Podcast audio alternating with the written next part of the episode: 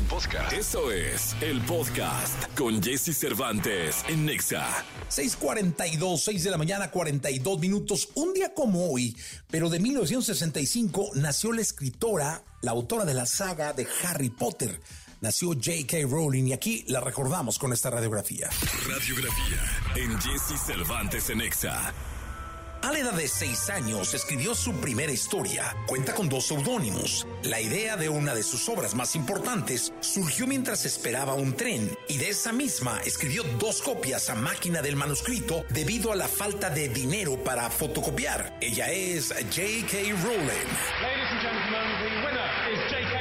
Joan Rowling, conocida como J.K. Rowling, nació un 31 de julio de 1965 en Jade, Reino Unido. Desde pequeña disfrutaba de crear historias, las cuales se las contaba a su hermana, y se dice que a la edad de 6 años fue cuando escribió la primera de ellas, Rabbit.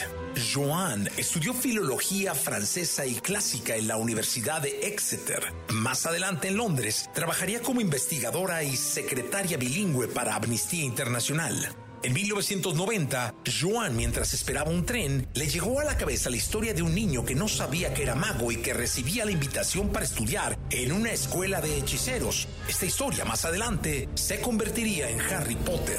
Harry Potter came to me on a train in 1990. Según cuenta la misma Joan, Harry Potter fue escrita en varios cafés, ya que esto le ayudaba para sacar a pasear a su bebé y así se durmiera. También cuenta la misma autora que tuvo que escribir a máquina dos copias del manuscrito debido a la falta de dinero para fotocopiar. En ese mismo entonces, en 1995, terminó de escribir su obra Harry Potter y la piedra filosofal, la cual sería rechazada por 12 editoriales. Un año más tarde obtendría la aprobación de una pequeña editorial británica con el pago de 1.500 libras. El resto es historia. Harry Potter. Difícil, esto es muy difícil. Veo que tienes valor y una mente muy valiosa. Veo talento. Como escritora, Joan decidió darse a conocer bajo los seudónimos de J.K. Rowling para no dar a entender que era mujer, y también como Robert Galbraith, para no tener que escribir con la presión de la fama. Hasta la fecha, se sabe que las ventas que ha dejado la creación de J.K. Rowling con los libros de Harry Potter, las películas y las mercancías superan los 25 mil millones de dólares, teniendo como patrimonio propio de la autora más de mil millones de dólares, siendo la primera escritora en ser billonaria. J.K. Rowling ha ganado tres veces el premio al mejor libro infantil. Gran parte de su riqueza la ha donado a causas benéficas. Y según cuenta la misma autora, el personaje de Hermione está inspirado en ella misma. No iré sola porque créanlo o no, alguien me invitó. Would you please welcome the author, J.K. Rowling? Please welcome J.K. Rowling. J.K. Rowling and David Warner, I guess. Here we are, David Heyman. Escritora de un talento mágico, poseedora de numerosos premios y galardones internacionales, una mujer ejemplo de superación y templanza, un genio de la literatura, J.K. Rowling. Lo mejor de los deportes con Nicolás Romay. Nicolás Romay. Con Jesse Cervantes en Nexa. Señoras, señores, Nicolás Robert Pilar, el niño maravilla, 7 de la mañana. 7 de la mañana, 44 minutos. Nicolache, ¿qué nos cuentas? Jesús, ¿cómo estás? Qué gusto me da saludarte. Buenos días también para ti, para toda la gente que está con nosotros. Fórmula 1, ¿te parece que arranquemos con la Fórmula 1? Gran Premio de Bélgica. Sergio Checo Pérez queda en el segundo sitio. Fue un buen domingo, la verdad, para el eh, Checo, que nunca se vio en problemas, solamente cuando Max Verstappen lo rebasó. Porque es así, Max Verstappen está en otro nivel. Le gana por 22 segundos. Es una diferencia altísima. Para darnos una idea, Max Verstappen pudo haber entrado a pits, salir y seguir al frente. Es un dominio brutal de Max Verstappen, pero bueno, Checo Pérez también, ojo, eh, Checo Pérez también aumentó la ventaja sobre Charles Leclerc, que fue quien eh, con quien compartieron el podio. Así que importante también lo de el Checo Pérez. Si revisamos eh, cómo va el campeonato de constructores, Red Bull tiene 503 puntos, Mercedes 247, o sea, el doble de puntos. Ese dominio se logra gracias al Checo Pérez y a Max Verstappen, a los dos, ¿no? Es un gran, gran dominio. Y en el campeonato de pilotos, Max tiene 314 puntos, sí está en otra liga, está en otra dimensión, pero el Checo tiene 189 puntos, Jesús, o sea, también el Checo está ahí, ¿no? En el segundo lugar, muy consolidado. Alonso tiene 149 puntos, así que sí hay bastante diferencia. Mira, Hamilton ya tiene 148 puntos, está muy cerca ya de Fernando eh, Alonso. Así, la Fórmula 1, después de este gran premio de Bélgica. Recordar que el próximo fin de semana, el 5 y 6 de agosto, no hay carrera. 12 y 13 de agosto tampoco hay carrera. 19 y 20 de agosto tampoco hay carrera. Tres semanas de descanso y regresamos al 26 y 27 de agosto con el Gran Premio de Países Bajos. Así que a estar pendientes porque son tres semanas de descanso. Jesús, nos escuchamos en la segunda. Saludos. Saludos, Nicolás Romay Pinal, el niño maravilla. Pues sí, Checo Pérez eh, con un muy buen paso, pero con uno de los mejores eh, piletes, pilotos, piletes, ¿verdad? uno de los mejores pilotos que ha parido el automovilismo, que es eh, Max Emilian Verstappen. Así que, pues, eh, es la posición que hoy guarda Checo. Veremos qué pasa en la segunda parte del serial de la Fórmula 1 que tiene que complementar su segunda temporada. Jonas Brothers, Only Humans, 747. Toda la información del mundo del espectáculo con Gil Barrera, con Jesse Cervantes en Nexa. Señoras, señores, al espectáculo, al hombre espectáculo de México. Gil Gilillo, Gil Gilillo, Gil Gilín. Él lo sabe todo, señoras, señores. Mi querido Gil Gilillo, ¿cómo estás? Buenos días. Bien, mi Jessy, muy buenos días, buenos días a todos. Que, oye, ya las calles están libres porque como ya no están los niños en la escuela. Caray, llega uno más rápido a todos lados, va. Te, te, sientes muy raro, ¿no? Sí, oye, llegué, el tráfico, ¿qué pasó, va? 40 minutos antes de tiempo, qué, qué cosa tan extraña. Pero bueno, afortunadamente antes nos quejábamos de todo y decíamos, ay, es que tardamos mucho, ahora ya no hay pretextos, ahora hay que llegar puntualitos. Ayer me fui a ver las tortugas ninja, mi querido. Oye, cuéntame, te leí, no este... sabes qué buena está. Pero es, es obra puesta en escena, es obra de teatro. Es este, no, la película, es una película. Ah, la película, tan, fíjate, este... lo que yo no ando. No, hombre, vale mucho la pena, es este, con animación. La animación está increíble porque está basada en los cómics, que ya ves que también es como una tendencia en animación ahorita. Y este, no, está bien divertido. Hicieron una premiera ya este, para invitados especiales y medios en allá por el norte de la ciudad. Uh -huh. Este, no hacía mucho tiempo que no escuchaba a la, a, a la sala de una de una de una sala cinematográfica riendo. O sea, botados de la risa todos porque están muy chistosos, hacen comentarios muy muy curiosos, ¿no? Este, bueno, el guion está perfectamente bien estructurado y es este reencuentro con eh, estas eh, pues eh, y, y, íconos, ¿no? De como de los 80s, 90s, ¿no? Que son las Tortugas Ninja. Y este, está muy divertida. Si pueden darse una vuelta, verla, la estrena creo que la, este fin de semana, este, dense una vuelta porque vale mucho la pena. Tortugas Ninja eh, solo en cines. Exactamente. Oye, ¿viste el microfonazo que Cardi B le puso a un... ¡Hola, madre! Sí se enojó la señora, ¿eh? Oye, es que también el otro vato le aventó un vaso con agua y todo, sí. pues era como... Aparte, pero el vaso así, el, uh, estaba enfrente de ella y ¡pum! le echa el... Y vete a saber si era agua o qué, qué más era, ¿no? Este, aquí lo que sí, pues, este, le molestó mucho a la cantante fue este, ¿sabes qué? Que yo ya estoy viendo como, como esta histeria colectiva, ¿no? Y, y, ataques iracundos por parte de la audiencia, ¿no? Que ya lo ven como un tema gracioso. En algún momento, hace muchos años, a Jenny Rivera le hicieron lo mismo, nada más que Jenny encaró a la persona que le aventó una cerveza, la pasó al escenario y le rompió una lata de cerveza en la cabeza, ¿no? Entonces, creo que aquí al final eh, la lección que nos da esto es que pues, tenemos que ser como más condescendientes y entender que la persona que se sube a cantar está haciendo una chamba, no está prácticamente ahí este, de paso ni, sin ninguna otra intención más que entretener, más bien va con esa intención, ¿no?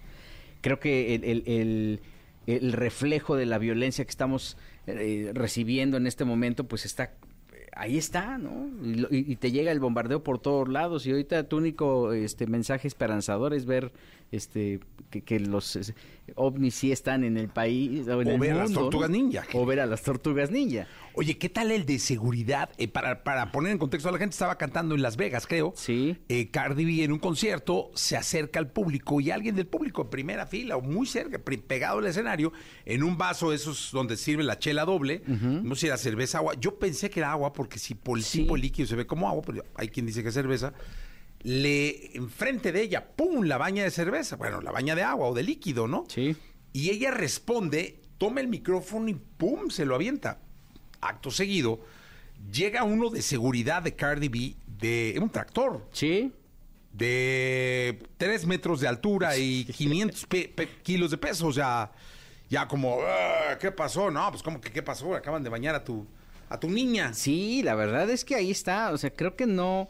eh, no, no, no, no está bien. O sea, al final no, no. eh, hay que ser más tolerantes, ¿no? Este, hemos visto demasiada violencia y, y la- en la próxima, en el próximo segmento hablaremos de la casa de los famosos, lo que pasó este fin de semana, porque nos estamos guardando eso, pues Sí, para el esa desayuno, carnita, ¿verdad? sí. Esa carnita la estamos guardando como, como, como guardar el último tamal, ¿no? Pero yo creo que son cosas innecesarias. La verdad es que no tiene sentido eh, agredir al artista, agredir, faltarle el respeto. Y la verdad es que creo que se está cayendo en un exceso tremendo e innecesario. Totalmente de acuerdo, mi querido Gilillo. Ya llegó Luis Miguel a Argentina, mi. Ya llegó Luis Miguel a Argentina y anda ahí con Paloma, con su novia. Su novia, Entonces sí. la gente está feliz, ya llegaron sus músicos y bueno, pues viene prácticamente en unos días más el inicio de lo que va a ser la gira internacional de Luis Miguel, esperadísima por mucha gente, este, con una expectativa maravillosa, con una venta de boletos tremenda, este, eh, digamos que fuera de lo normal, fuera de lo usual en cuanto a cuánto duraron a la venta y cuán- en cuánto tiempo se agotaron. Y pues vamos a ver, esperemos que, que, que toda la carrocería les, les sirva perfecto porque una gripita y entonces le va a echar a perder No, todo, ¿no? hombre, aparte a su edad, mi querido Gilillo, hay que cuidarlo en palillos. La prueba de fuego de la gira de Luis Miguel es justamente la de Argentina, ¿no? Pues vamos a ver qué sucede. Gilillo, te escuchamos en la segunda. Y Jessy, buenos días a todos. Buenos días, 7.30 minutos, 7 de la mañana, 30 minutos. Vamos a continuar. Lunes, inicio de semana. Todo lo que temes preguntar, pero te mueres por saber. Saber, saber. Sexo. Sexo. Con Alessia Divari. En Jesse Cervantes en Exa.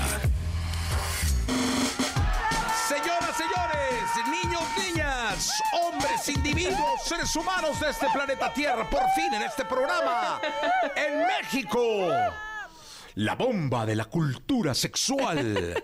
Alessia, yo pensé que nunca te iba a volver a ver. No, sí, Jessy, ya aquí ando. Una semanita hoy, el miércoles nos vemos. Oye, estábamos platicando porque justamente le estaba yo diciendo que si, si pensaba eh, volver a vivir a México. Y me decías que por lo pronto no. Por lo pronto no, no, no hay planes de regresar. ¿Cómo se vive en Italia? La verdad, muy a gusto. O sea, muy a gusto. La calidad de vida es muy distinta, el ritmo de trabajo es muy diferente. A pesar de que allá también, para los estándares italianos, trabajo mucho. La cantidad de horas que trabajan en México mm, no hay comparación. ¿Es mucho o poca? es, es mucho más en México, ¿no? Como que la gente que no es de México no tiene idea de la cantidad de horas que, que un trabajador regular en México trabajamos, ¿no? Eh, hasta te ves mal si no dices que trabajas muchísimo, si no estás... Aquí en México, sí. Aquí en México, ¿no? En cambio, eh, en Italia, por ejemplo, es como siete de la noche. Si así un día que estoy llena de trabajo, aún si quisiera seguir trabajando después de las 7 de la noche, es que ya nadie me va a contestar un correo, pues, ¿no? Una llamada, un ya se acabó, pues. O sea, a más tardar a las 7 de la noche todo el mundo ya salió, ibas a hacer el aperitivo, ibas a cenar, ibas, ¿no? O sea, tienes vida después de la chamba. Eh, los fines de semana los tengo libres, que aquí daba yo talleres los fines de semana y entonces trabajaba yo de lunes a domingo y ahí no doy talleres los fines de semana. Entonces, la verdad es que la calidad de vida muy distinta. Tengo mucho tiempo libre en mis estándares, ¿no? Ellos dicen que trabajo mucho y yo digo que estoy en la gloria. este, entonces muy contenta. La verdad que los italianos muy buena gente. He tenido muy buenas experiencias. ¿Ya tienes novio? Ya tengo novio, gente. Te lo hubieras traído, caray. Ah, lo estamos convenciendo para que venga en diciembre. Sí, decirlo. loco, de tener miedo, no México, no sé qué. Pero mira, este, dile que venga, yo lo cuido. Exacto, es muy chistoso la percepción de la peligrosidad, ¿no? Que- De lo que ¿Cómo tenemos los no? mexicanos contra Europa. Porque, por ejemplo, fui a Nápoles a pasar mi cumpleaños y él fue eh, y me decía, no, pero guapita, eh, o sea, Nápoles es como peligroso, ¿por qué escogiste Nápoles? Y yo, pero, o sea, peligroso como te matan, te secuestran. No, ¿cómo crees? Y yo, entonces no es peligroso, pues. Sí, ¿no? claro, sí, es no. como, ¿de qué me estás hablando? Es súper tranqui, o sea, Te te, roban roban, la la, bolsa. cartera. ¿sí? Ay, qué lindo, así ternurita, ¿verdad? Exacto, entonces, pero está cañón ah, cómo no- los mexicanos tenemos muy normalizada la violencia. Es muy triste, pues, no, ¿no? tristísimo. Es muy triste lo, lo normalizado que tenemos esta, este tema de la Oye, a mí violencia me la pasa que llego a otro país o a otra ciudad y, y estoy con el estrés del taxi, de no Claro. sé qué, y me bajo y entonces, y veo y me oculto, papá. O sea, es todo un lío. Sí, exacto. Y si hay una calle oscura, no me haces caminar No me- sola ahí ni que me Exacto, no, ni cómo. No, no, no, no, es un estrés con el que vive uno. Pero hoy vamos a hablar de los swingers. Eso mero. ¿Qué es un swinger? Un swinger, dicho en español, son las personas que eh, sienten placer, erotismo, que disfrutan sexualmente el intercambio de parejas.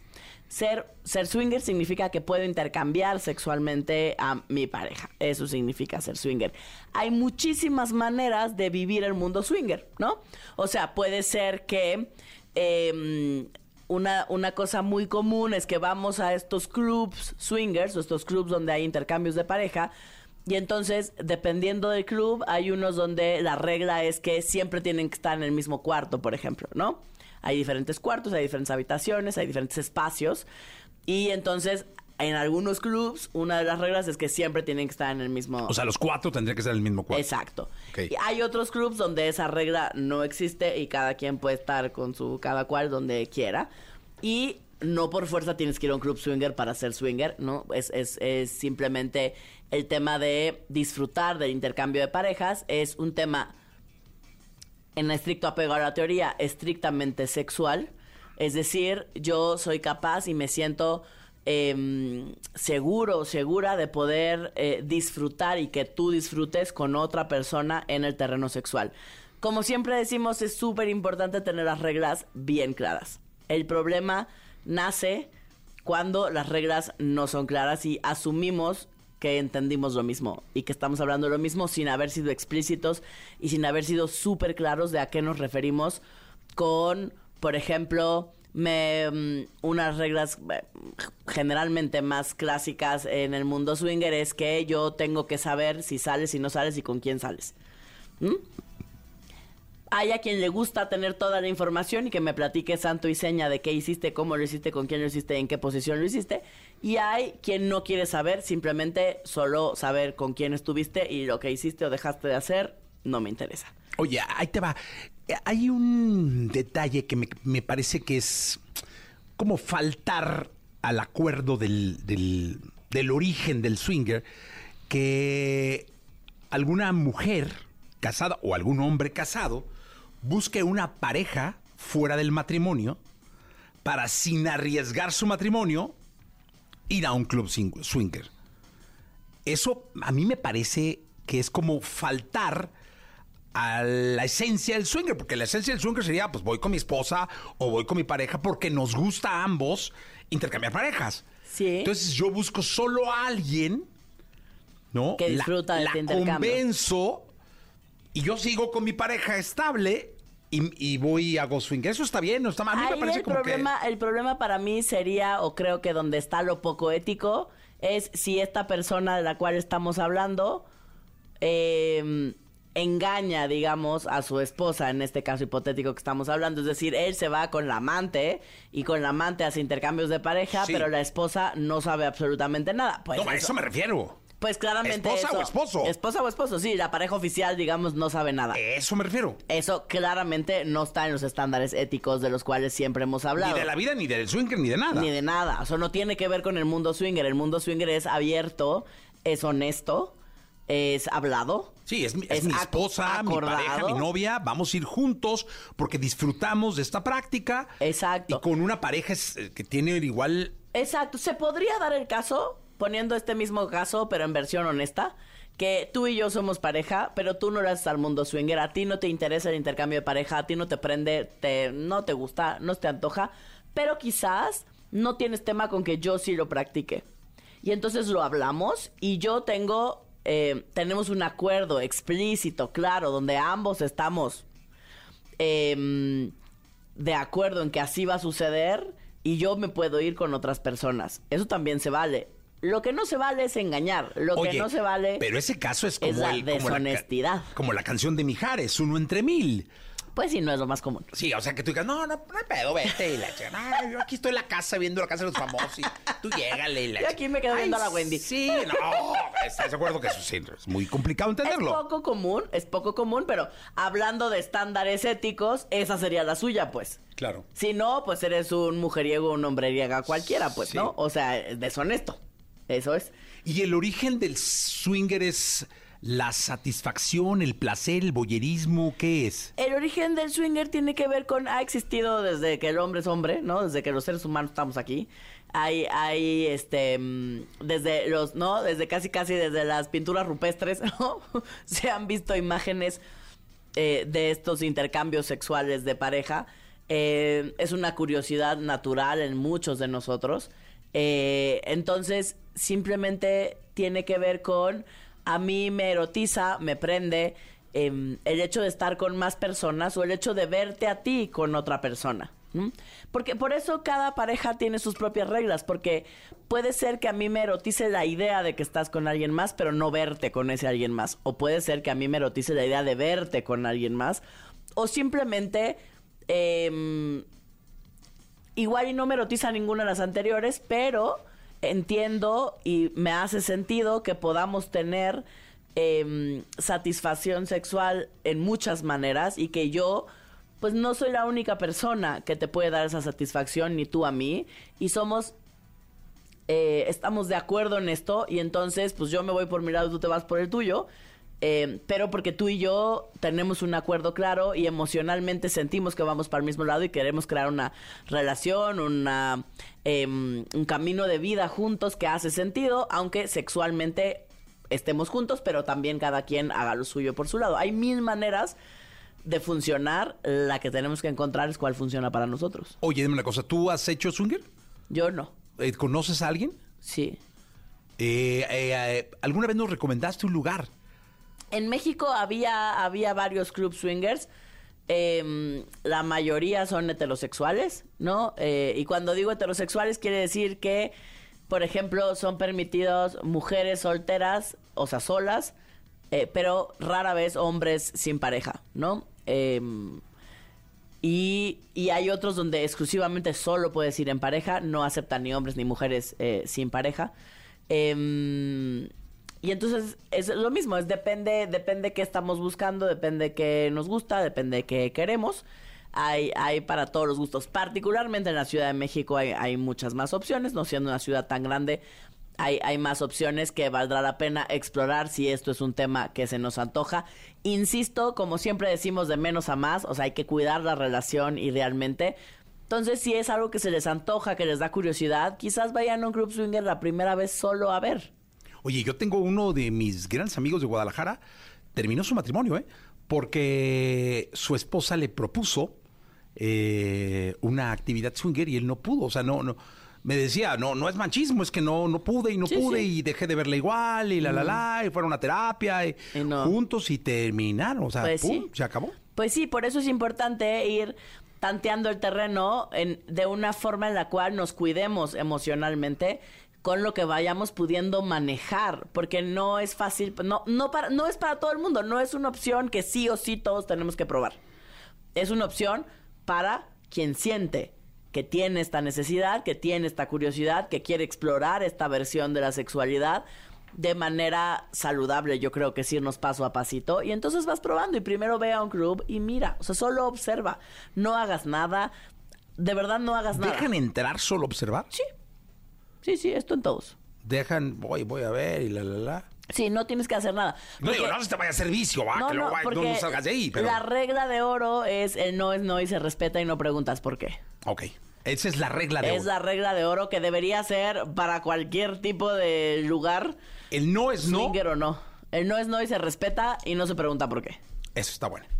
Divari, gracias. Al contrario, nos escuchamos el miércoles, manden sus dudas. Manden sus dudas para el consultorio abierto de la sexóloga Divari. Eh, yo, antes de seguir con este programa, les quiero decir que se atrevan a vivir la nueva experiencia del agua purificada en casa. Solo abres, te sirves y disfrutas. Así de simple. Los nuevos purificadores de agua Mave cumplen con los más altos estándares en México para que tú y tu familia beban agua con el mejor sabor y de la mejor calidad. Renta tu purificador de agua Mave con los primeros tres meses. Instalación básica y envío completamente gratis.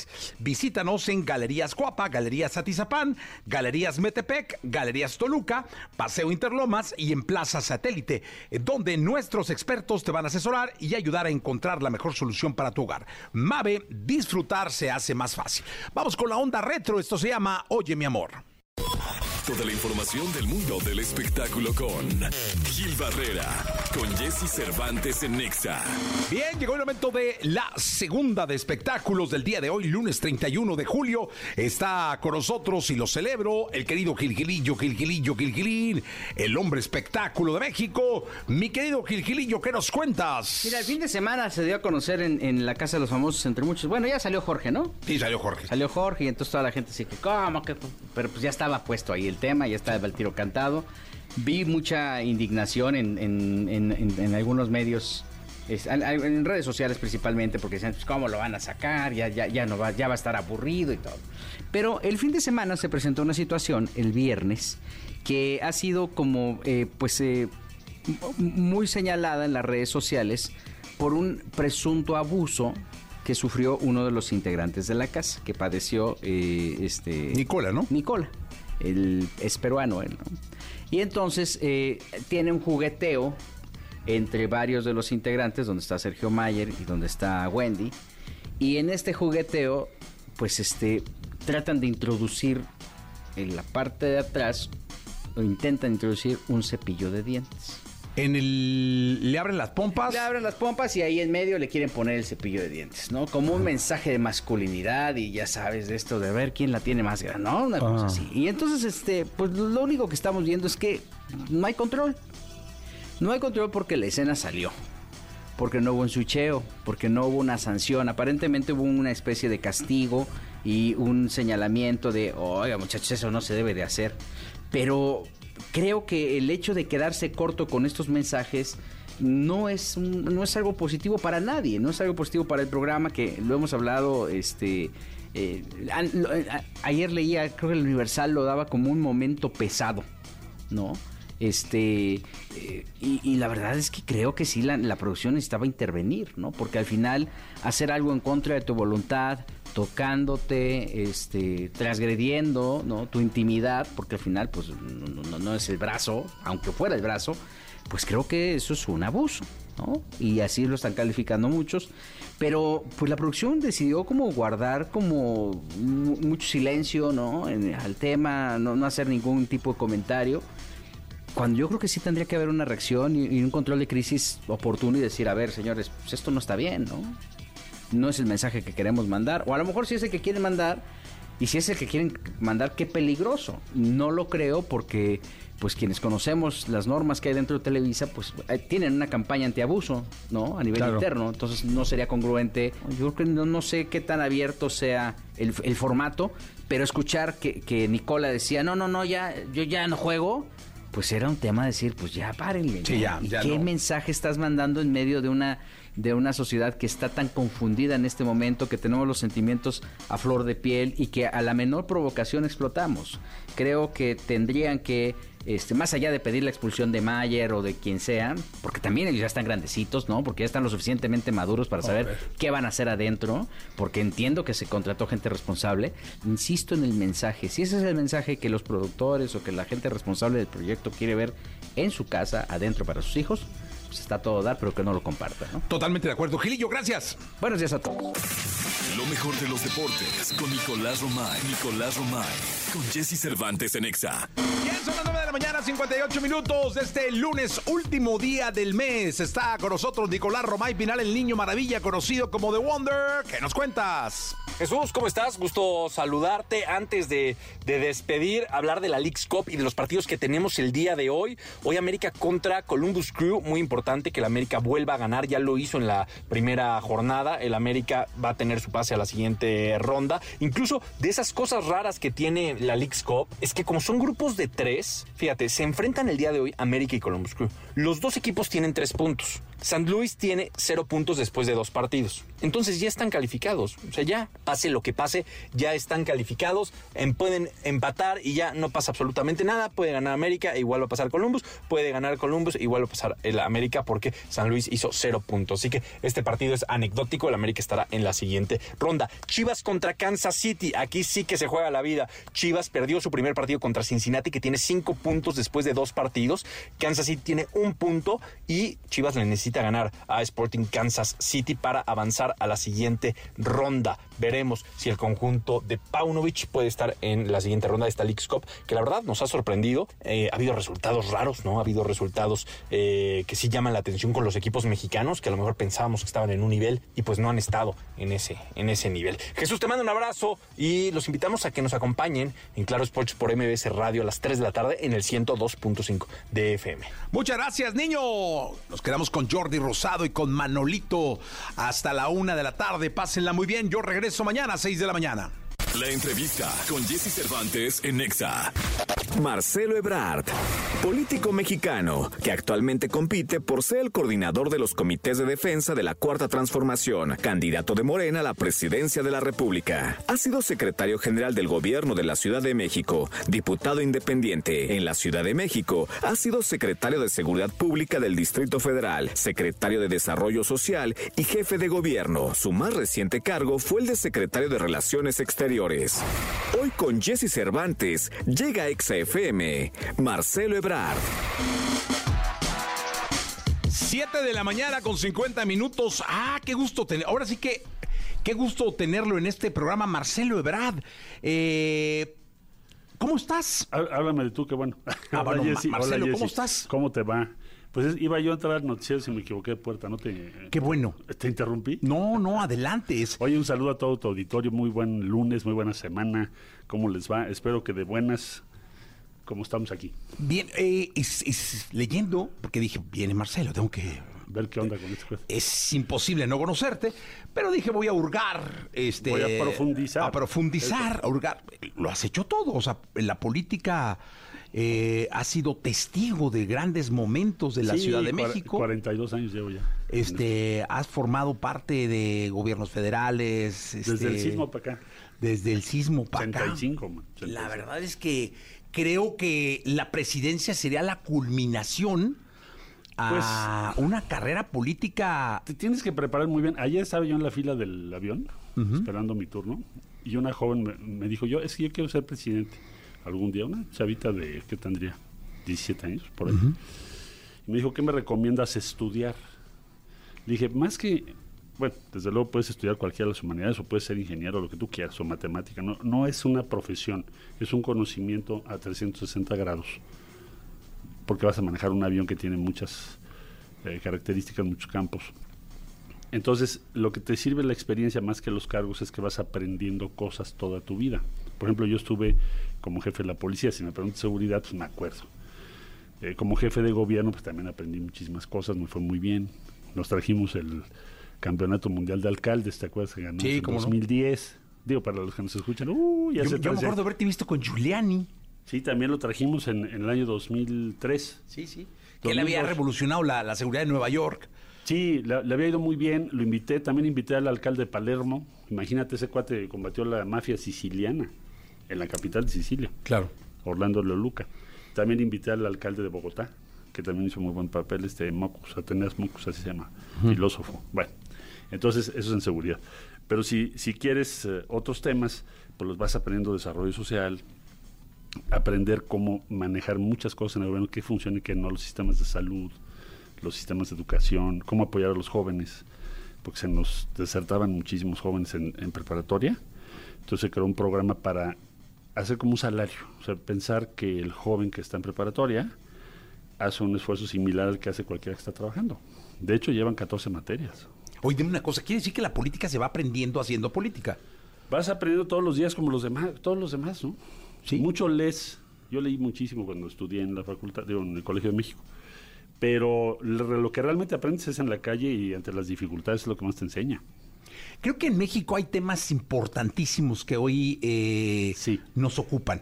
Es, es, eh, creo que entre seguridad y salud hoy son dos temas que hay que poner en la mesa sí o sí. Centrales. Centrales. La salud creo que es una parte fundamental porque todos tenemos en casa necesidades de la misma, sobre todo saliendo del COVID. Ayer platicaba con mi esposa, veníamos en carretera de Guadalajara, ya sabes que tiene un tiempo para platicar con la esposa cinco horas, ¿no? Como, como si fueras a jugar golf con ella, pero... de- desahogas toda tu agenda. Toda tu gente. Entonces estábamos platicando de, de- del sistema de salud, o sea, realmente es nos sentimos seguros con lo que hoy en día nosotros tenemos Pues mira, en salud. Se ha, se ha hecho un esfuerzo muy grande. Eh, Me consta, el presidente López Obrador ha hecho un esfuerzo gigante. Tuvimos dos años y medio de pandemia muy, con un estrés tremendo para conseguir vacunas. Finalmente las conseguimos, las trajimos a México, produjimos aquí en México. No, produ- no producíamos ninguna. Yo me acuerdo el día que me habló en marzo del 2020 a una reunión de salud que dijimos, esto va a ser marzo o fines de febrero, va a ser muy delicada esta pandemia. Hay que conseguir equipo, desde cubrebocas, batas, ya sabes. Luego ventiladores, todo el mundo buscando ventiladores en todo el mundo, bueno, y finalmente vacunas. Entonces hubo un estrés muy grande en el sistema de salud. Yo debo decir que me quedé muy impresionado de los trabajadores de la salud porque eh, a pesar del riesgo que corrieron, no tuviste cierres de, de hospitales ni públicos ni privados, al contrario, muy comprometidos. Bueno, a pesar de esa pandemia que nos se ha, ha habido muchos avances. Ahora necesitamos pensar. Hoy voy a tener un encuentro con la comunidad médica y trabajadores de la salud para ver qué es lo que sigue. Entonces, eh, pues hay que proporcionar, por un lado, proporcionar servicios a más de 30 millones de personas que están en localidades o en zonas difícil, de difícil acceso o que no tienen todavía acceso a los servicios de salud. Segundo, hay que apoyar a los trabajadores de la salud para que tengan esa atención más humana. Están saturados, man. Necesitan apoyo. Eh, nada más tomar en cuenta que también nos hacen falta especialistas. Vamos a tener que echarle los kilos en eso, ya se empezó. Pero un especialista te toma 15 años. Alguien que en medicina dice quiero ser especialista en tal o cual cosa, significa muchos años de trabajo. Entonces también hay que echarle ganas a eso para apoyarlos. Y hay, y hay que ver, aumentar nuestra inversión en equipo y en el respaldo a todos los diferentes sistemas que tenemos de salud. Ahora el, el presidente está tratando de, de avanzar hacia lo que se llama un sistema universal de salud. Quiere decir que tengas un solo sistema, ese es el punto de llegada, que tengas un solo sistema que te cubra todos, medicamentos, atención, etcétera, independientemente si eres derecho habiente o no. Bueno, eso habrá que también, pues es otra de las tareas pendientes estos años por venir. Eso es, en, en una muy apretada síntesis. Todo eso hay que hacer. No, que suena fácil, pero No, que son programas de miles de millones de pesos y programas de muchos años y de mucha planeación y de mucha estructura, ¿no? Pues mira, la mayor parte de los países han tardado décadas en construirlo, ¿no? Estados Unidos no lo tiene, porque su sistema es más privado. Pero los países europeos sí lo tienen y algunos países de América Latina también tienen avances importantes. Entonces, te puede tomar un tiempo, pero tienes que perseverar y avanzar todos los días. Y lo cierto es que en este encuentro pues me van a dar sus puntos de vista, pero creo que coincidirán en estos elementos que te acabo de decir. Al mismo tiempo hay que traer a México pro, uh, tratamientos nuevos, por ejemplo, inmunoterapia contra el cáncer, que fuimos a la India el año pasado y este año también, cuando era todavía yo canciller, porque la inmunoterapia te toman unas células T de tu médula, luego les introducen un vector en un laboratorio y luego te vuelven a colocar las células para que tu propio sistema inmune eh, eh, ataque las células cancerígenas. Todos los días atacamos células cancerígenas, solo que a veces no tienes la información de qué célula nueva hay. Claro. Bien, entonces también hay que traer esos tratamientos que son, pues digamos, la punta de la tecnología en todo el mundo. México no tiene ninguna todavía autorizada, Estados Unidos tiene siete. Eso es cáncer. Tenemos el otro gran tema que es diabetes. Uf. 37% de los niños en primarias tienen obesidad. O sea, tenemos que cambiar los hábitos alimenticios, proteger a, esa, a nuestra población, porque hay una propensión a la diabetes. Es un problema serio, serio, serio. Y por supuesto, lo, lo, la primera causa pues, que es cardio, ¿no? De muerte. Sí. Entonces, también hay que darle un enfoque muy preventivo a la medicina. Puedes utilizar toda la tecnología. Me vas a decir, hoy tú siempre propones tecnología. Bueno, pues la tecnología es una herramienta central. Entonces, si tú digitalizas y tienes la información sobre cada persona, qué dolencias ha tenido, como lo hizo la India u otros países del mundo. Pongo la India porque no es tan, la India es más pobre que nosotros. Sí, claro. Y tiene un sistema digital mejor. Y tiene cualquier Entonces, cantidad de habitantes más que nosotros. Mil, pues, diez veces. Mil cuatrocientos. Veces no, sí, sí, diez. Entonces, la, la, tomar esa experiencia pues, también puede ser bueno para nosotros. Todo eso hay que hacer. Eh, ay, me surge una duda, porque digo, a mí mi jefe me habla, me manda un WhatsApp, pues, o me una llamadita y dices, bueno, pues le contesto a, o ahorita estoy haciendo el baño, tengo una... Pero tú cuando eres canciller te habla el presidente, o sea, te habla tu jefe sí. te habla el preciso, o sea, te manda un mensajito. eh, Oye, ¿qué onda con las vacunas? Ajá, o- pero es por WhatsApp o te, te marca directo al celular o hay un sistema especial, o sea... Casi siempre me ha- eh, él, él casi no, no utiliza llamarte por teléfono, es muy raro que te hable por teléfono. Más bien te convocan o si te tiene que consultar algo, pues sí te habla por teléfono. O sea, sí te, te- te- te- Sí, de repente te entra una llamada. Así, López Obrador. ¿Cómo está en tu celular? Eh, uno. ¿Así dice? Pues sí. Nomás así va, uno. Ya chingue. sabes qué es. él. Habla uno, a ver, bájese de la camioneta. Sí, sí, sí, Pérez. Oye, ¿qué creen? Bájame en la esquina, tengo que hablar con uno, ¿no? Sí. Sí, sí. O te convocan a una reunión, ¿no? Pero casi siempre te convocan, ¿no? Casi siempre cuando estaba yo de secretario, sí me convocaba para comentarme alguna o las reuniones de salud de las que estamos hablando. Sí. Oye, hay, hay esto, ¿no? Hay que ponerse a Habla uno, pónganse al tiro. O sea, imagínate pues, cómo, cómo conseguimos las vacunas, hacer toda una estrategia. Es- por ejemplo, eso fue muy estresante, ¿no? Porque había que hablar con, pues hablamos con, con Putin, hablamos, para las, hablamos con Trump entonces, hablamos con Modi. O sea, ya sabes, porque había 190 países buscando.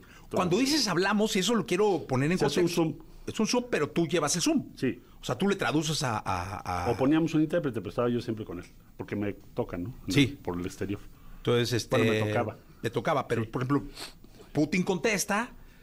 El O sea, tra- lo- lo tra- ellos tienen su traductor, y tú tienes el tuyo. O sea, lo que dice Putin es esto, esto y esto. Si otro. nosotros nos traduce, Ajá. eh, nuestra traductora traduce lo que dice Putin o Trump o en fin, con Sí. quien estás hablando. Y el, la o el traductor de con quien estás hablando le traduce a él. Oye, ¿quién ponía más tenso el, el pedo, así, ya sabes, no? ¿Putin o Trump? Porque Trump también es... O sea, pero que tú dijeras, o tú ya tienes tanto callo y tanta madurez como para decir, Putin, Bueno, Trump, con, no hay con pedo, Putin, con nos lleva". Putin hablamos una vez, ¿no? Pero bueno, Pero- también pero- habló con Xi Jinping, el de China. Eh, pues con Trump, porque era más seguido. Ok. Pero ya se iba- ya el presidente también le contestaba, ¿no? claro. Le- le decía a Trump, oye, este, eh, vamos, te hablo porque lo del muro, ya sabes todo el rollo, voy a... Entonces el presidente le decía, oye, lo que sería bueno es, ¿por qué no le, le das una ayuda a los mexicanos que están allá porque están mandando remesas, entonces deberías de apoyarlos? No, yo quiero cobrarles un impuesto. Dice, ¿para qué? Es injusto eso. Pero además ni funciona. O sea, era ya así muy de- bien. De, tú a tú. Y eso fue bueno porque yo creo que ese tipo de personas, si tú pareces dócil o ya sabes que te sientes, Sí, te haces no, chiquito, te arrolla, ¿eh? Te arrolla. Sí, porque Entonces, Andrés era muy duro con él también. Qué y por bueno. eso, por eso se hizo una relación así de respeto. Porque Biden Acuérdate- luego, me parece que ni habla el vato, ¿va? O sea, está... No, sí, también he ¿Sí? hablado con el presidente. Pero cuando fuimos No, que por... Biden es más serio, pues. Ah, sí. Sí, es más serio. Más, más, eh, Capaz que conteste, les acomoda más- la corbata y tiene que acomodarse la pinche corbata. más cuidadoso. Sí, más cuidadoso. El otro sí te dice, no, a ver, ya sabes, te te la interrumpe, se es. para, se va. ¿no? ¿Ah, sí? Sí, sí. No, y lo, lo interesante fue, me acuerdo cuando fue la visita a Washington, que hicimos para firmar el tratado, que fue, se fue otra epopeya, porque el presidente acertadamente no quería que estuviera un capítulo que nos quitaba toda autonomía en energía. O sea, si es una comisión, si fuera un gobierno de los tres países. Claro. El presidente dijo eso de ninguna manera. Entonces, para sacarlo, ya te imaginarás, las mentadas por teléfono, subo de todo. Me aprendí hasta nueva- nuevas groserías en inglés. A ver, no, no sabía. No, no, no. Me, me- me pone- el INE me pone una sanción. No. La, la ONU. Ya, tra- La- tranquilo. sí, El INE ahorita me habla. Ah, sí, No, bueno. pero los, O sea, las aprendí, típicas, aprendí y nuevas. Nuevas. Aprendiste nuevas. No, no, no, más que dices, bueno, a ver, ¿esa cuál es? Yo, ya sabes cómo trato. Oye, ¿esa, ¿esa qué es, eh? Ajá. ¿Tienes el tema? Ah, ¿es peor? Sí, ah, entonces déjame echarlo. ¿No? Así, anda, o sea, la negociación del tratado. Pero yo creo que eso te ha dado una experiencia diferente. E- esa ¿Ah, sí? relación, ese callo que has tenido Sí, porque con, ya sabes por dónde. con los líderes mundiales. Te ayuda. Me, parece como un No, si simple no- si de no, no camión. conseguimos nada. Exacto, te da una relación diferente de, oye, habla Marcelo, ahora resulta que es el uno, entonces ¿Y ya contéstale, ¿Y cabrón. ese cuate quién es? no? Exacto. Sí, Marcelo, ese es Marcelo Hu. Exacto. Oye, entonces, eh, tema de salud, tema de seguridad, eh, me interesa muchísimo. Seguridad, yo hace un- unos, ¿qué será? Más de dos semanas, compartía una idea que es, bueno, ya tenemos la Guardia Nacional en todo el país. El año, el año entrante vamos a tener 500 cuarteles con 200 mil elementos. Necesitamos meterle tecnología. Fui a Qatar al Mundial. Pedí estar en el puesto de mando. ¿A qué fui? A estudiar todo el sistema de seguridad. ¿Por qué? Porque ahí el riesgo era terrorismo o cosas como Sí. violencia extrema. Bueno, Entonces, vi las diferentes tecnologías que están utilizando. Ahora tienes otra adicional, que es inteligencia artificial. Pero ya tienes, los drones pueden ser patrullas en las carreteras, pueden seguir lo que tú quieras. Eh, cámaras, pues tenemos en 24 estados de la República, pero no están conectados entre sí. Eh, entonces, si utilizamos toda la tecnología, hazte cuenta que tenemos una BlackBerry y la cambiamos una, la última. ¿Cuál traes tú? un Eh, iPhone. sí. Bueno, pues igual. O un Samsung, el que Ah, tengas también. ahorita. Yo creo que es un abismo entre Sí. una tecnología y la otra. Bueno, si la actualizamos, la eficacia va a ser muy superior. Muy superior. La otra es la reforma del Poder Judicial, que quedó pendiente, y aumentar la capacidad de investigación de las fiscalías. Estimo yo que lo necesitamos hacer como cinco veces. Oye, para los de a pie, porque ayer, insisto, que venía, venía en la, en la- la carretera y en, en una caseta, pues nos tocó ahí la Guardia Nacional, que están la- las carreteras. Sí, les tocan a ellos. En las casetas están ahí muy pendientes. Y me decía, mi, mi esposa que venía, me decía que me da miedo la policía. Me dice, es que a mí me da miedo. Dije, eso le dije, ¿por qué? No, la Guardia no. La Entonces Guardia me dijo, no, pero no sé, pero así como ella tiene esa percepción, mucha gente puede, Puede ser. tenerla. Entonces hay- habría que trabajar un poco la confianza, ¿no? La, la Guardia Nacional tiene un nivel de aprobación de 75%. Yo me imagino o pienso o seguramente si lo comparas con otras policías del mundo es de las que tienen más alto nivel de reconocimiento. Ok. Ahorita, según las encuestas que conocemos, de cuáles la quiso el INEGI sobre seguridad, ¿te acuerdas? Sí, Que claro. Que creo que es bastante confiable. Ahora, eso no quiere decir que no haya que trabajar en lo que dices. Hay un principio que hay que introducir que se llama evaluación de la policía. Eso lo hicimos cuando estábamos aquí. Cada colonia con tu predial ponías verde, rojo o amarillo.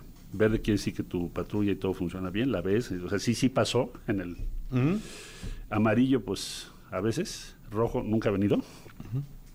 Y eso lo, lo sistematizaba el Consejo Ciudadano y se publicaba colonia por colonia. Entonces, a dos rojas cambiábamos al, al jefe de esa zona, al verde lo ascendíamos. Eso tuvo muchos resultados importantes en la policía. Yo creo que sería una buena idea, sobre todo para zonas urbanas. Que Oye, es proximidad, ¿no? ¿Vas a ser presidente? Sí. Pues va a depender de ustedes y de quienes nos están escuchando. Yo creo que, pero... Ah, porque se va a hacer una encuesta, no. Sí, sí, sí. 28 de agosto al 3 de septiembre. ¿Hay una O sea, encuesta? Hay una encuesta, van a ser varias miles, es al azar. Lo metes a una computadora y te dice a quién le vas a preguntar. Van a la casa. Si en la casa tienes un letrero que dice, le voy a Marcelo, Marcelo, sí, por favor vota a Marcelo, entonces ya van a esa casa. Tiene, tiene Entonces que no pongan letreros. Bueno, ese día no, lo guardan, guardan su lonita.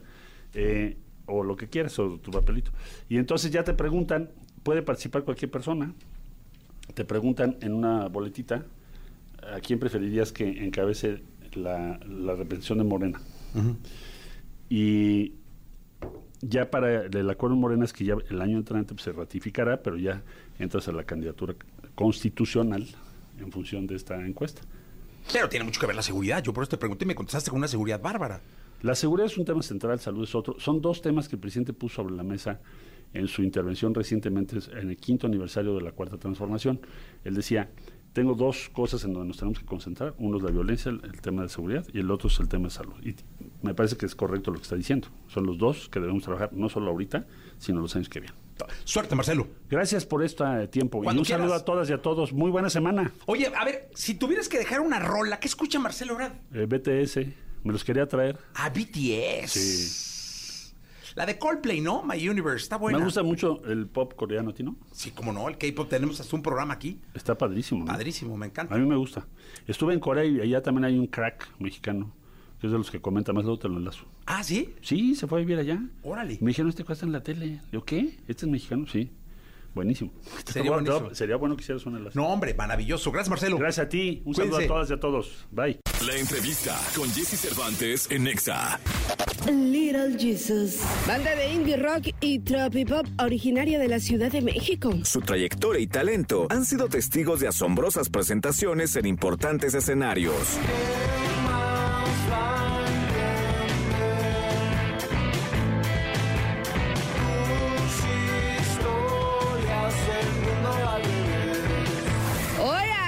Con Jesse Cervantes. Cenexa regresan a la cabina para platicarnos todos los detalles en su carrera Little Jesus.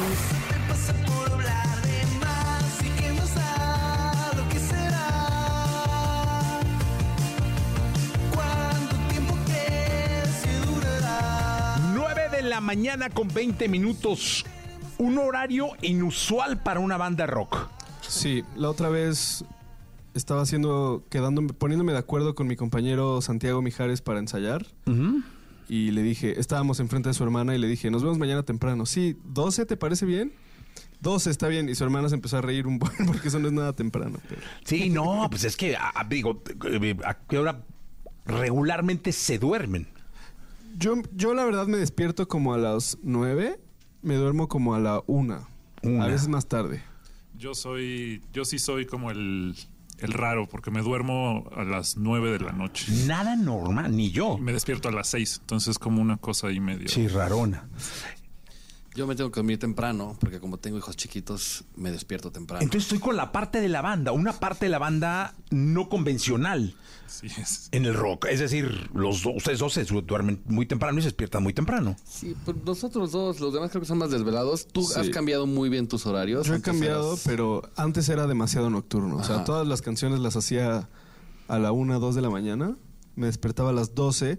La razón por la que me empecé a despertar más temprano es porque me gusta mucho desayunar. Oye, y te voy a decir una cosa, a mí, a mí fíjate, yo soy totalmente matutino. Eh, lógicamente por el programa, ¿no? De que siempre lo he hecho. Antes hacía uno que se llamaba La Papaya, ahora hago este. Eh, y te- te- ya me es imposible despertarme tarde. Eh, Ya mi, mi cuerpo a las seis, los domingos a las seis de la mañana estoy despierto. Pero luego me aburría mucho en la noche, o sea, voy a desvelarme, chinga. A las dos no hay nadie. Este. Pues los cuates están como ocupados en su rol. No sé, tampoco es que el- cuando sea mu- cuando es muy de, a 3 de la mañana, en un martes, pues está cabrón. Pero hay quien vive así, ¿no?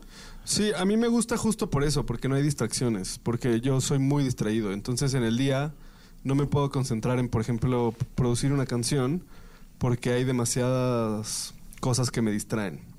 Y ya empieza a caer como las 11, 12, todo está callado, puedo ponerme los audífonos y meterme a la música y na- nada me distrae. ¿Cuál es la canción que, mm, ah, digamos, entiendo que todas o la gran mayoría las has hecho entre 12 y 5 de la mañana? La, una que se llama Trágame Tierra, la hice de una sentada como a las dos y media, yo creo. ¿De la mañana? Sí. ¿Hay alguna que hayas hecho así tipo 11 y media de la mañana, 12?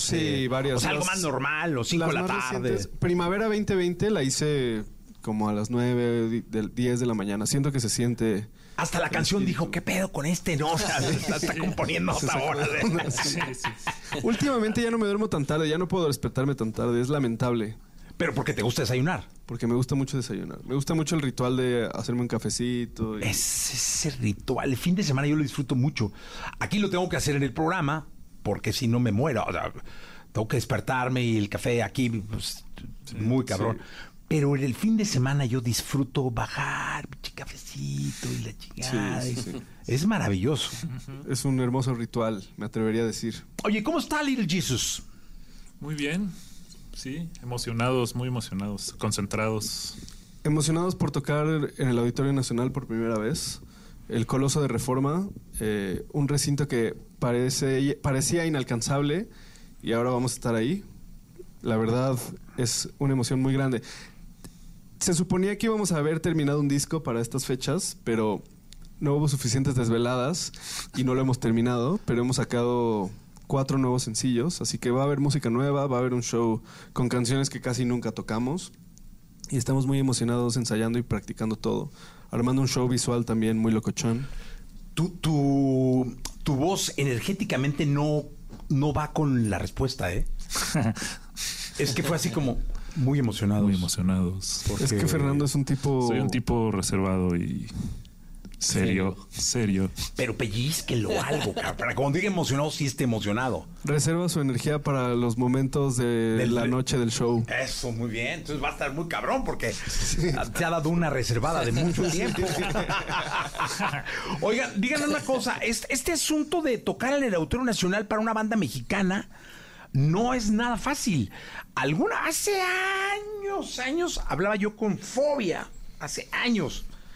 Y les decía, el reto de hacer un auditorio nacional me parecía bien interesante porque en una ciudad en donde solo en la Ciudad de México debe haber entre 9 y 9 pelo millones de habitantes, más el área metropolitana del Valle de México, que son los municipios del Estado de México que abrazan a la ciudad, ¿no? Que se- se- suman veintitantos, parecería muy fácil vender 10 mil boletos.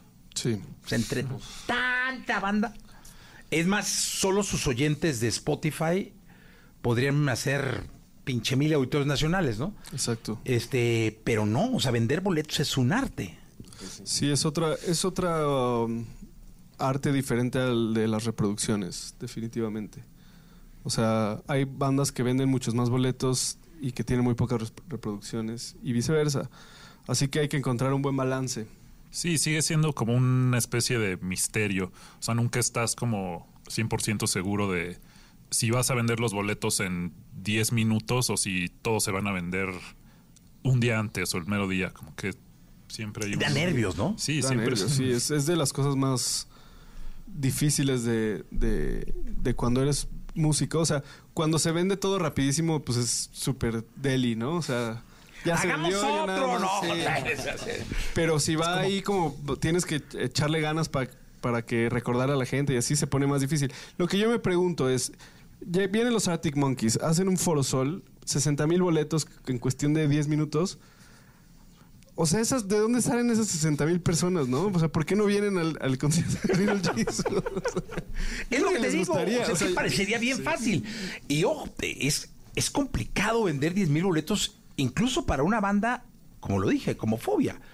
En, en ese momento, hoy a lo mejor ya por el catálogo, la, la, ¿no? Pero siempre ha sido muy caro. O sea, vender un auditorio nacional es, muy complicado por los precios y la, la, la. Hoy en día eh, está eso mucho en tela de juicio, que si está caro, que está barato el show, que la, la, la. ¿Qué les escuchamos? Vamos a echarnos nuestro nuevo sencillo que se llama Hermoso. Salió este viernes y esta va a ser la primera vez que lo tocamos en vivo en cualquier lugar. Va a ser en formato acústico. Venga. A ver si pasamos la audición. Sí, échale por favor ahí.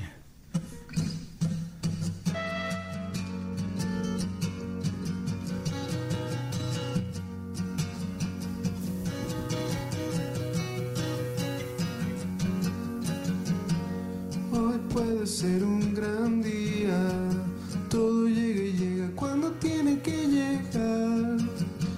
A veces muy temprano, demasiado tarde. Nos vemos en otra vida, nena, a ti y a mí nada nos sale mal.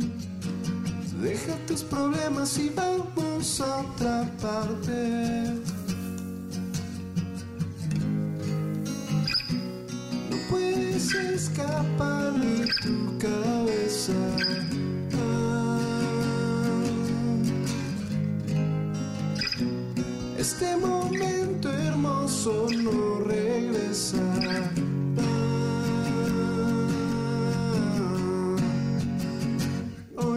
ser un gran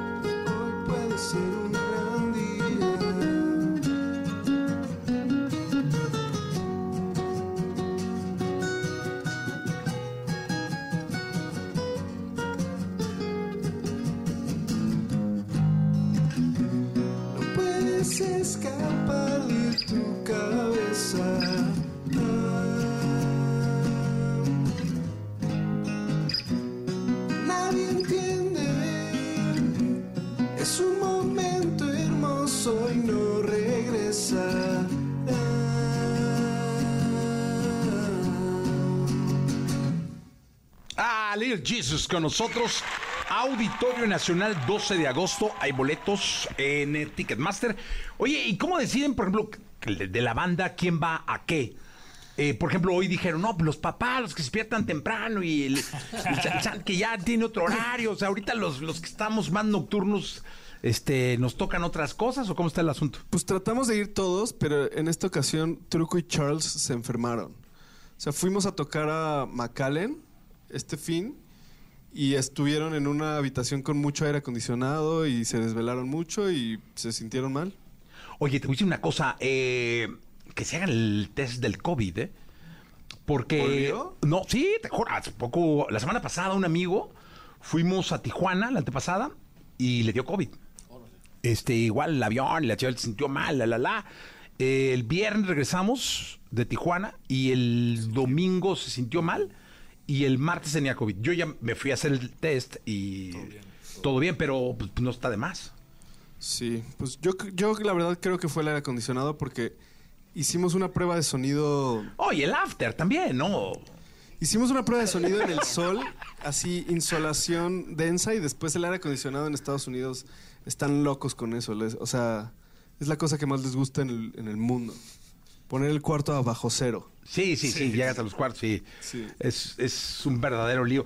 Pero bueno, finalmente hoy eh, decías que no, para esta fecha deberían tener un álbum que finalmente no tienen. Exacto. Pero, pero yo creo que también hoy como que la banda ya disfruta rolas, ¿no? La banda O sea, le que un álbum, muchos ni saben qué pedo con un álbum. O sea, ah, una- qué chido. En nuestro Una caso, rola. como que ha sido muy bonito sacar discos porque sentimos que marcan a una generación y a nosotros mismos. Como que la era de Norte, y podemos ubicar a mucha gente y a muchas, muchas personas se ubican en esa en la era de Norte haciendo algo en específico. Después la era de Río Salvaje, un poquito más psicodélica. La era del disco de oro prepandemia también estuvo chida. Después, cuando hemos sacado sencillos, sí le gustan mucho a la gente y sí sirve como para seguir haciendo promo, pero falta como, como tener ahí las raíces en la era del nuevo disco. Entonces nosotros estábamos tratando de hacer un nuevo disco, pero entre otras cosas nos robaron una laptop con varios archivos, este... Sí, con, los, con las grabaciones. Oye, pero ¿y ahí no hay respaldito o algo? Es que No. fue mi culpa, la verdad. Me pasé de novato. Es que nunca sacaba esa laptop de mi casa y la primera vez que la saqué, cristalazo en Oakland, California, y nos robaron. De plano. Sí. Y pues sí, hay que tener respaldín. Sí, ya aprendí a la, a la mala. a la malagueña. Eh, mira, eh, se conecta la banda y saludan de Toluca, de Guadalajara, de Ciudad Juárez, de Tampico, de Tijuana, de Saltillo, de Pachuca, acá de la Ciudad de México. Pues los de Pachuca pueden, bueno, todos pueden venir al concierto. Eh, sí. Pero los de Pachuca están en corto, los de Toluca también están en corto, los de Querétaro están en corto.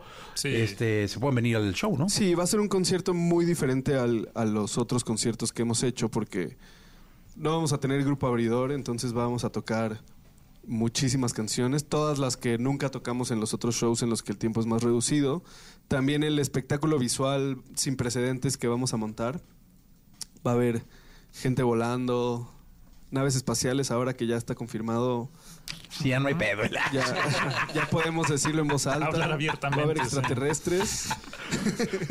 ya se puede decir. Sí, o sea, eventualmente iremos a todas esas ciudades, pero no será un show igual al del auditorio. Sí, así que si pueden, sí, jálense para acá. Sí, sería muy bueno. Invitadas, invitados también de otras ciudades, a mí, colegas músicos que van a lanzarse a tocar con nosotros también habrá. Oye, ¿qué es eso de coordinar los invitados cuando se es una banda? Porque me imagino que uno quiere traer a un compa y el otro al otro y este, pues en él no caben cinco, no seis o, o este güey llevó dos y la, o, o ya no hay bronca, o sea, están como muy organizados. Es más difícil que vender boletos eso. Sí, sí, claro. Sí, la lista de invitados. ¿no? O sea, la lista un- de invitados es un desastre. Somos siete personas en escenario nosotros, más el staff, más el equipo de producción. Sí, está difícil. Se hace una locura en nuestros camerinos. Hemos tratado de delimitarlo, pero está rudo. Sí, esa es la parte, porque hay cuates que se sienten, se ofenden. Además, debe haber güeyes que dicen, Little Jesus, yo estoy ya, y ya me, ya, Sí. ya estoy ahí, ¿no? Sí, está difícil. Este- Está difícil de coordinar. ¿Son mucho de after? Depende del show. O sea, si. eh, definitivamente vamos Sí. a hacer un after en este show. Sí. No, ya tenemos montado... El after. El after, así. un DJ set de, de un cuate que hace sesiones con viniles, que va a rifarse. Otros amigos también. Ya tenemos todo también preparado. O sea, para ustedes va a ser un show y luego el, el, el after show. Para recibir a nuestras amistades en otro lugar. Ah, en otra. Ah, ok. Sí. Se va a poner bueno. la- ¿Se puede saber en dónde? El after todavía no está, está confirmado dónde. Todavía, todavía no sabemos, no se puede decir dónde. Va a caer todo el mundo ahí atrás. Sí, yo dije no igual dicen y va a haber desmadre, pero bueno. Te mando, ubica- te Sí. mando ubicación. te mando ubicación. Ubicación secreta en el momento. Y la ponemos en Twitter, ¿no? Así para que vaya, todos caigan. ¿Qué escuchamos? Eh, nos echamos presente una canción emo de nuestro futuro álbum que tal vez se llame también presente, tal vez no, pero el sencillo Senti de este de esta época. Venga. Que Chimo va a tocar los teclados con su celular en algo un hecho sin precedentes. Sí, ya lo vi, dije la madre, a ver qué, sale. No lo sé, solo te lo trae el celular. Oh.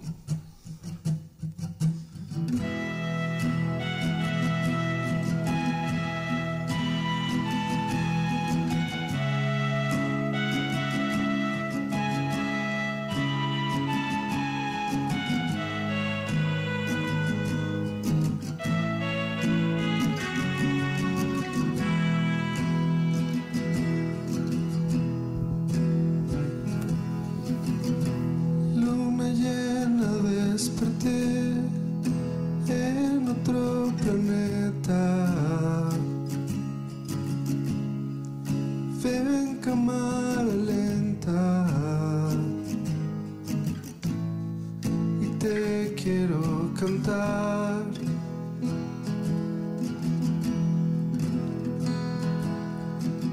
Canciones tristes en inglés como en los noventas. Para cuando sientas que quieres escapar.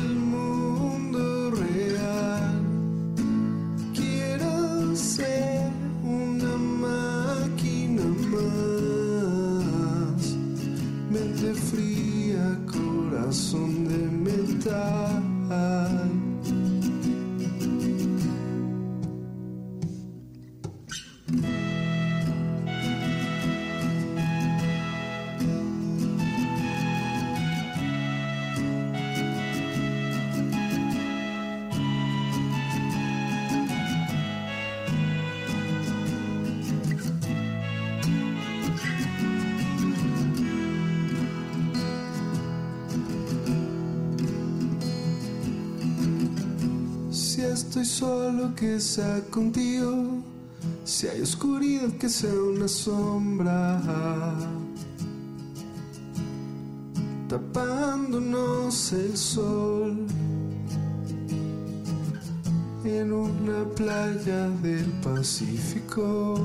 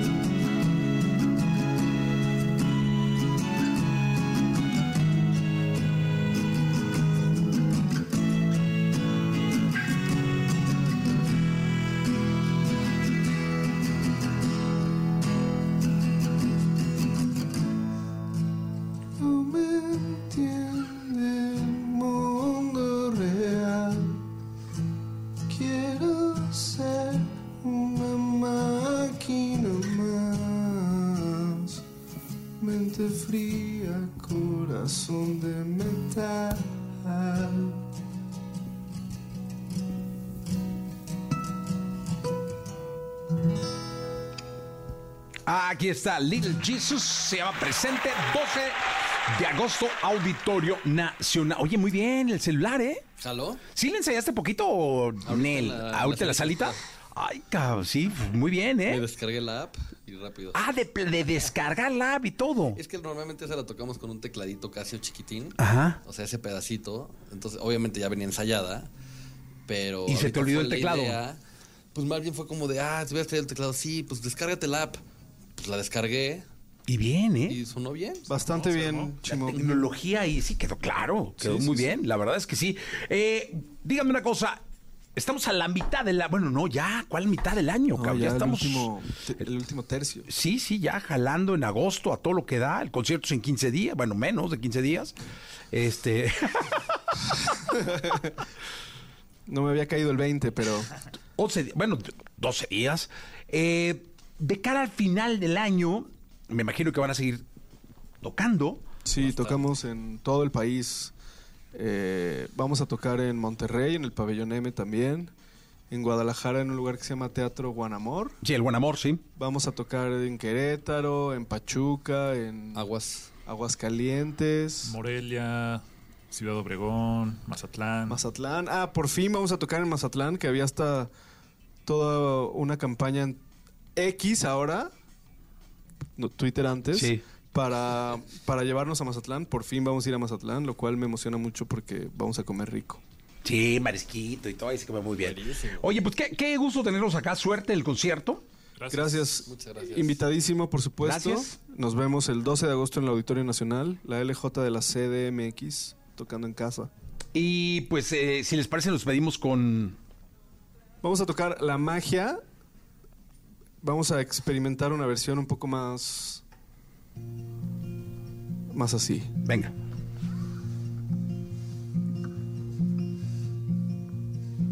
Ese trabajo te va a matar. No sé cómo lo puedes aguantar. Abre los ojos para verlo. Crees que estás lejos, pero sigues igual. Corriendo a toda velocidad. Se te va el tren y no va a regresar. Eso te pasa cuando cambias. Eso te pasa por hablar de más. ¿Y qué más da? Lo que será. ¿Cuánto tiempo crees que durará? Si no tenemos nada, siempre podemos aportar. Yo las canciones y tú la magia. Y sé que no vas a regresar, pero nadie se tiene que enterar de lo que pasa cuando faltas y todo lo que falta por pasar, corriendo toda velocidad, sin miedo pero con ansiedad. Los días se pasan muy lento, las noches son nuestra especialidad. ¿Y qué más da lo que será? ¿Cuánto tiempo crees que durará? Si no tenemos nada, siempre podemos aportar. Yo las canciones y tú la magia.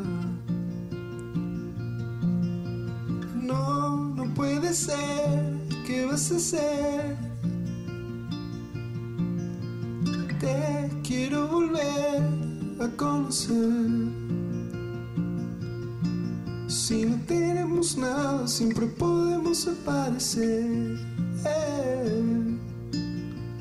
Yo las canciones y tú la magia.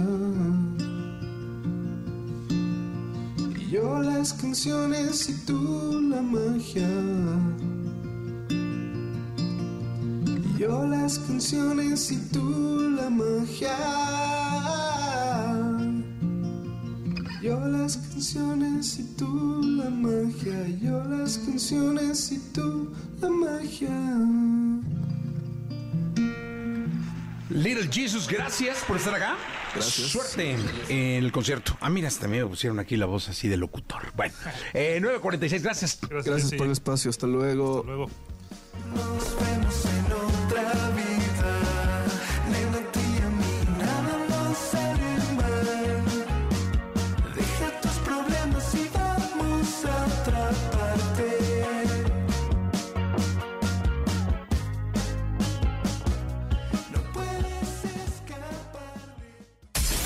Escuchaste el podcast de Jesse Cervantes en Exa.